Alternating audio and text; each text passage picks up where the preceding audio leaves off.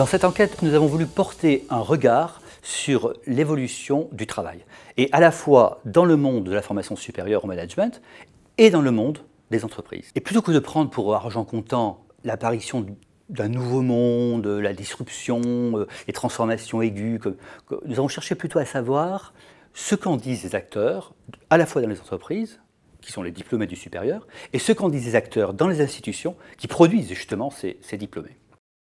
L'objectif de l'étude était finalement de mieux comprendre comment les institutions de formation supérieure au management s'adaptent ou participent aux transformations actuelles ou aux transformations attendues du travail et contribuer à mieux éclairer leur stratégie et leur façon d'aborder cette question.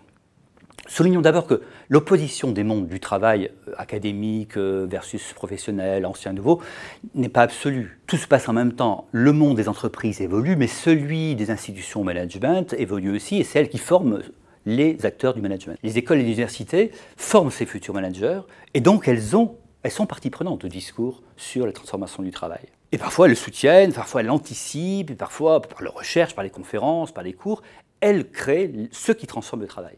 En conséquence, savoir qui des universités ou des écoles est premier dans les transformations n'est pas aussi simple et il faut comprendre d'abord l'ampleur réelle de ces transformations, ensuite les différentes manières dont les institutions appréhendent ces transformations du travail, et enfin l'impact que ces stratégies des, institutions de formation ont sur leur propre façon de travailler. Alors pour évaluer l'ampleur de transformation du travail, nous avons tout simplement interrogé des managers en activité, on leur a demandé comment ils vivaient ces transformations. Parce que la, radicalité dont on parle est peut-être exagérée. Il est possible qu'on enfle l'importance de certaines pratiques dites nouvelles comme euh, le coworking ou le flex office, euh, qu'en fait elles restent marginales euh, dans, ces organisations.